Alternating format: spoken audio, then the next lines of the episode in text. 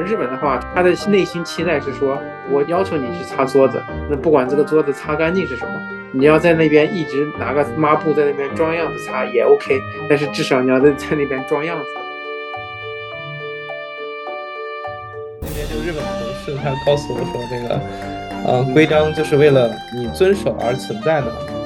就会觉得很多规章的存在毫无必要。然后刚刚 Lisa 说的就是我可能当时跟他说过。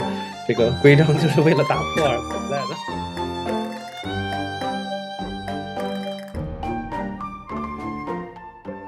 这个的话，是我跟令桑来聊一聊这个海外的居家工作啊，作为我们海外系列的一部分。就令桑这边是在日本工作，在一家美国公司。林桑这边已经是居家工作了很长时间，虽然不是数字游民，但已经过上了数字游民的生活。很多人其实很向往这样的生活，比如我就是。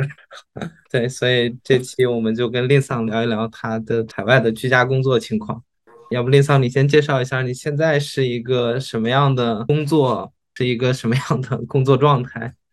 好，我现在是在一个。美国企业和日本的软银公司合作的一个初创企业，嗯，主要是做地理位置信息的搜索，其中一方面是给就是日本本土提供这种地理位置信息搜索服务，同时也帮助做这个全球的这种相关的系统。可能大家有这种感觉，就是一些美国的这种公司都比较容易有这种在家工作的 remote 远程工作的这种趋势，因为比较偏向于只要大家有产出。在哪里做其实是无所谓。前一段时间，这个 Spotify 也有类似的政策嘛。也就是我现在这个公司的话，像我刚刚说的，是一个美国公司和软银的合资，但是文化的话还是比较接近于它的原始，就是这个美国的这个公司。所以，这个工作制度啊、工作环境啊、周围的同事，你平常工作这些人，他也就是在这个美国公司内部。就总体的体验。之前的话是在一些日本的初创公司。差别还是比较大的。公司的氛围上面来说，日本的公司可能更注重形式化一些。举一个很简单的例子，擦桌子这个事情，如果你的上司要求你去擦桌子，对于我们大多数人来说，就是擦干净就可以，对吧？我擦一遍，擦几遍，具体的方法你不用去探讨，只要我把这个桌子擦干净也可以了。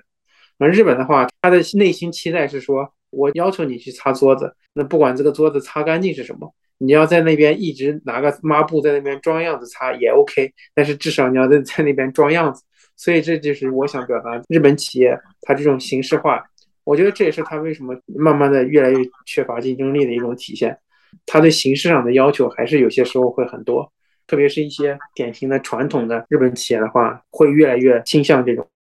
所以像工业化时代遗留下来的那种感觉，是吧？工业化时代可能就要求大家一定要按一些规章制度来做，才能把这个事情完成。你说这个，我其实有一点感触，因为我之前也在日本工作嘛，就是露露啊，马毛路塔麦尼松在死路，就是，就是不好意思，一定要是你说的吗？露露露露啊，也不如他们那么多年。嗯，对，就是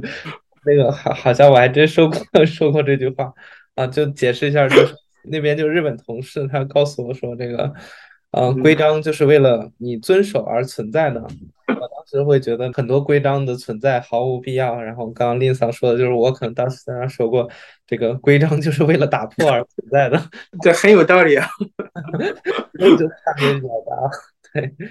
对，但林桑说那个就是整体那边很遵守规章制度。就更多的考虑的就是这个制度，而不是考虑这个制度本身它背后是否有价值这个事情。对，一开始有些时候呢，设置初衷可能比较明确，所以这种做法还是有一定的价值。但慢慢的、慢慢的，因为越来越刻板，忘记了之前的初心是什么，为什么要做这个事情，就只是变成了一味的去遵守这个事情，可能就会变了味道。针对这一点来说的话，中国和美国的这种工作文化可能比较接近一些。就是大家追求的都是比较务实，对吧？嗯，这为什么要说这一点呢？作为一个文化的延伸，体现在工作制度上面，就是我们没有必要为了工作而一直守在固定的位置，或者遵守一个固定的时间才能做这个工作。在任何时间、任何地方，只要你能达到一定的效率，把需要做的工作做好，这个就是可以的。所以这其实就是体现在这种从一般的文化对这种理念的理解延伸到工作职场当中做法的不同。日本公司也有这种自由时间工作，但是肯定会有这种叫做 core time，有很多公司还会要求，即使是在远程工作，但是一周内有那么一两天要去公司，然后去实体工作，物理出勤。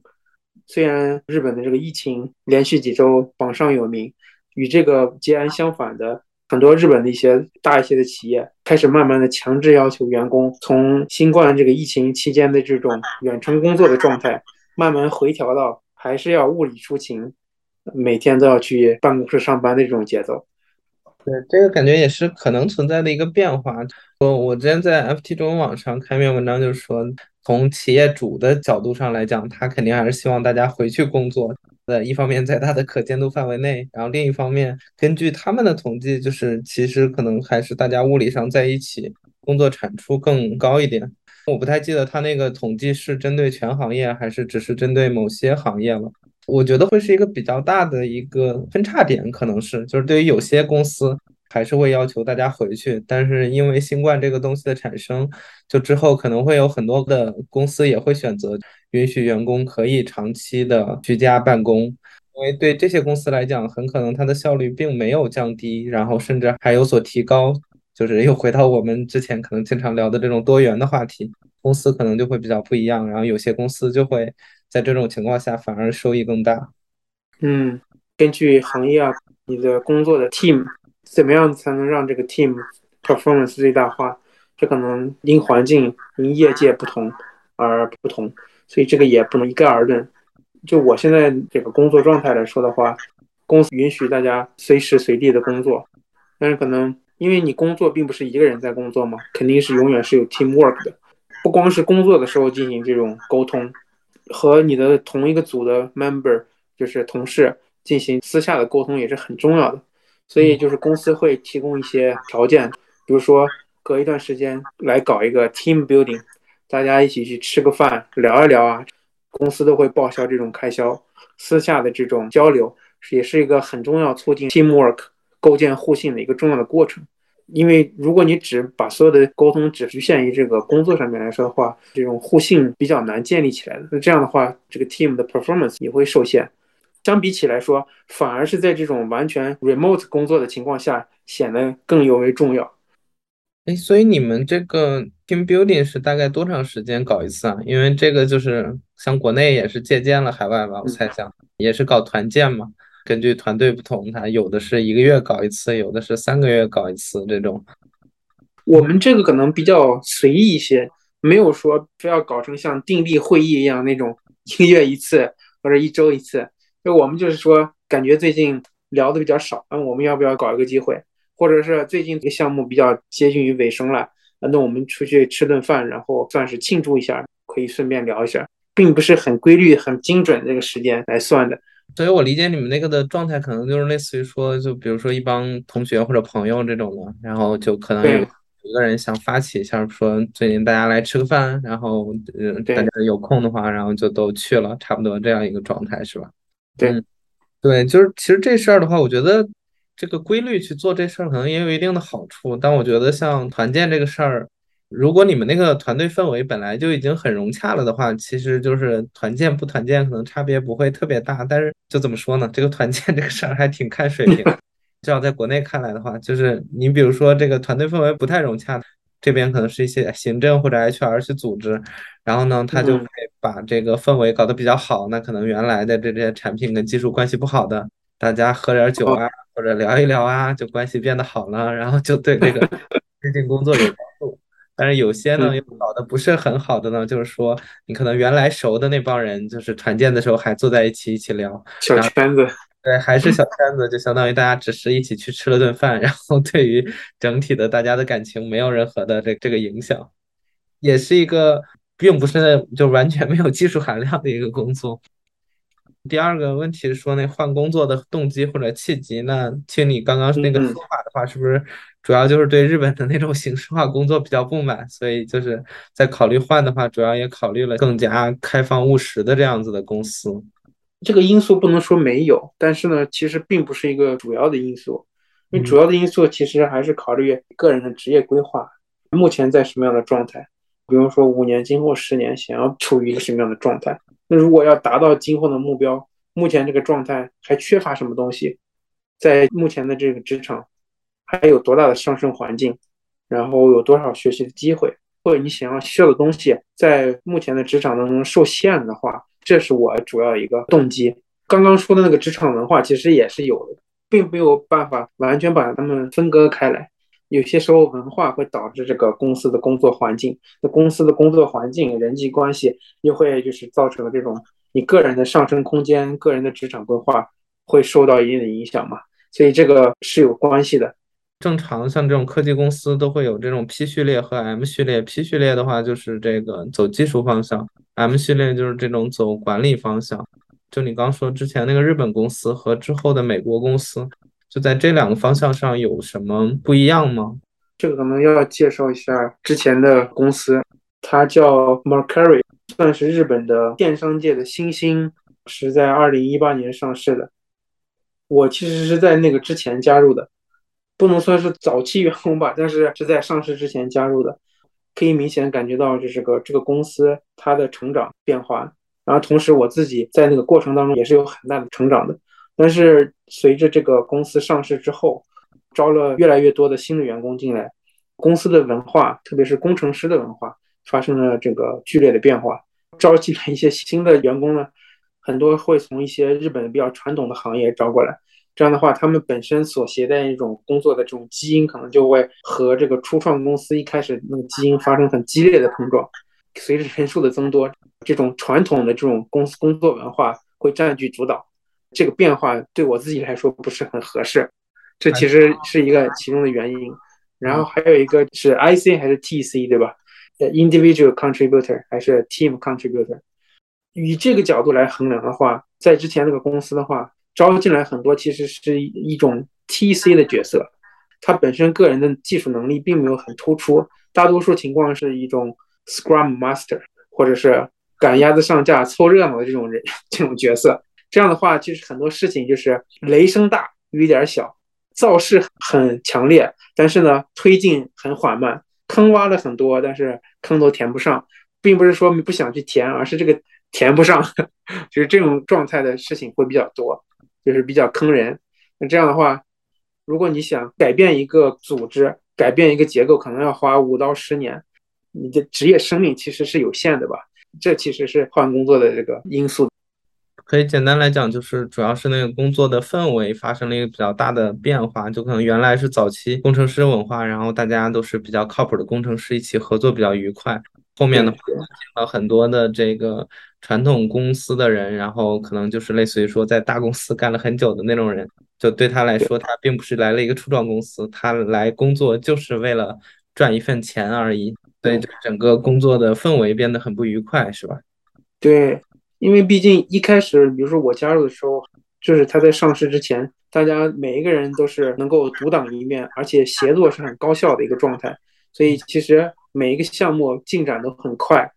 ，try and error，我们叫做就是尝试速度很快，小步迭代，不成功马上就调整方向。当时做出来这个产品，其实提升的速率是很快的，然后后来上市之后，慢慢人多了，迭代的周期反而变得十分的缓慢。而且迭代的这个困难重重，变得，因为它要权衡大家每一个人都有不同的想法。日本的话，并不是说某一个人的想法很好，就是肯定要这个人来做，而是要大家都要讨论一遍，大家都互相同意，然后得出一个比较折中的方案。这个时间这个过程其实是一个很低效的一个过程，所以工作起来其实让人觉得比较不舒服。嗯。规模变大了之后，它可能你一个模块的影响会更大嘛？所以其实大家去讨论这个事情是比较合理的。但是是不是说日本那边的风格是，就你讨论并不是一个绝对的站在技术上的角度，而是可能大家就是考虑多方利益，一个各方折中的这个状态，你会更不喜欢一点？对，这个也有具体一点的例子，就是我当时是做 search team 的，主要是做改善商品搜索的 ranking。还有一个组，他是做 ML 通用的这种 machine learning 的，他们也想要做 ranking，没有人能够来协调发展这个东西，到底谁应该来做这个事情？结果就是产生这种内卷，他们做一套，我们做一套。有些事情很不必要，大家一块儿合着做就挺好的。呃，作为公司的上层，肯定有是有一层是能够既管理 search 也能管理 machine learning 的，但是呢，这一层完全没有发挥任何的功能，就是看着大家在进行内耗。这内耗那耗的是谁？耗的是各个 engineer 的热情，对吧？既然没有办法在这儿耗下去，那就肯定是要换一个新的地方。其实你说这块我也挺能理解的，但我会觉得这个好像到最后就变成了，其实是一个个人喜好的事情。就像腾讯这种公司，或者之前包括网易那个公司也是，就我之前不是在网易做新闻推荐嘛，他除了在杭州那边团队在做，北京这边也在做，在大公司里面是很正常的，就是大公司做一个事情，然后他就会两套人来做，然后。就是大家去互相竞争，然后才可以把这个事情相当于竞争下来的，就会更强一点就保留这个。但我其实，在那个过程中，我又比较能理解你的那个感受，就相当于每个人有每个人的性格嘛，对吧？然后，嗯，就是有些人是喜欢那些竞争环境的，有些人会不喜欢那种竞争环境，特别是那种没完没了的竞争。我记得我在那个杭州那儿。经历过两次那个内部赛马，然后他们那个人告诉我说，他们都已经经历四波了。就是没完没了的做这种事情，就会觉得没什么意思了。就是如果有一个很好的规则，然后大家去竞争，这个也还相对来说比较好。就是至少有一个公平的机制，大家可以接受。我其实当时比较不满的是什么？就是连一个竞争的机制都没有，最后就是说你这个项目不能上，就被否定掉了，原因也没有。然后这样这样是很莫名其妙的一种上层决策。所以这个是不是出在这个上层可能不懂技术这个问题上？就是如果对他如果真的觉得这个不行，他肯定在技术层面早期会沟通这个事儿嘛，对吧？他如果要是真的能给出一个很好的解释的话，他可以在后期就跟你解释这个问题嘛，对吧？要不然不能。对，感觉对 自己没太理解这个技术，就会容易造成外行管内行，就容易出现这样的问题。下一份工作你当时有什么想法吗？就是想去做一个什么样的工作？一方面从技术角度，还是想先暂时专心在这个做一个 IC，还有一个就是你的直属上或者是上层要懂，通俗来讲就是一个明白人，好沟通，这个是另外一个比较重要的点。对，也是我其实后来找工作比较看重衡量的。如果是一个明白人的话，不管是有没有内卷啊，有没有竞争机制，都是可以很好解决掉的。然后如果是一个糊涂人的话，这个事情越做越难。像我现在的话，我的上级我觉得是一个明白人，什么事情都很好推进，他也有足够的高度可以帮你打通一些通路，这个事情越做越通畅，所以是有一种豁然开朗的感觉。关于你说第二点，我也很感同身受。现在的工作之前那份工作里面，我其实也会有一样困惑，然后我甚至会问那个 leader 的，就说人家为什么会服你这样的问题，因为你感觉不到他身上可能有那种很优秀的成分，然后你就会觉得他可能在各方面都没有办法指导你，然后他但是他管理的你就会觉得很糟糕 这个状态。现在这份工作的话，你说那个第二点，我就非常的认同。就我现在的领导，就是技术能力非常强，然后技术面非常广，然后你跟他讲任何东西都会获得一个有效的反馈。所以就是在这种环境里面，你是能真实的在感受自己在技术理念上的变化，然后自己在这个技术方面的成长。我感觉，特别是对走技术专家路线的人来讲，就这件事情确实是非常重要的。对。其实面试也不一定只是被公司面试，你要去考量今后会和什么样的同事一起工作，这也是很重要的。对，特别是面试的时候，因为真的要跟自己的那个直系领导就多沟通，其实没必要去害怕。你要看看他是一个什么样的人，就要不然的话就更加痛苦。对，令桑，你当时为什么没有考虑过美国大厂？这个可能不同的人有不同的观点，但是我自己来说的话，小一些的公司会更灵活。变化会更快，那这样变化更快、不确定的环境当中，做什么样的技术决策，其实才是更锻炼人的。因为如果你到一些大厂的话，这个决策轮不到你来决策，然后可能决策了的东西也不一定是最新的东西，所以有些时候没有办法去做一些前沿的挑战，反而是一些小公司、初创公司，他们的 business model 还没有完全定型的话，更可以让人锻炼的就是说。你做什么样的技术决策，采用什么样的产品，做什么样的技术规划 roadmap，可以更好的构建这个 business model。其实这个其实是挺有趣的。自由度并不是说你随便做什么样的决策，而是说探索和深挖一些东西的机会会可能会更多。我对大公司的感觉是说，大公司它当然也有一些很好的技术，但是那些很好的技术，很大程度上可能都是叫做屠龙之术。就是这些东西，只有在他们那种超级大的量级里面，可能才会用到。其他的公司在正常体量下都不会用到这样子的东西。从好的方面来讲，就可能是比较前沿；但不好的方面来讲，很可能就是你连那个都接触不到，就是一个纯搬砖这样的感觉。嗯，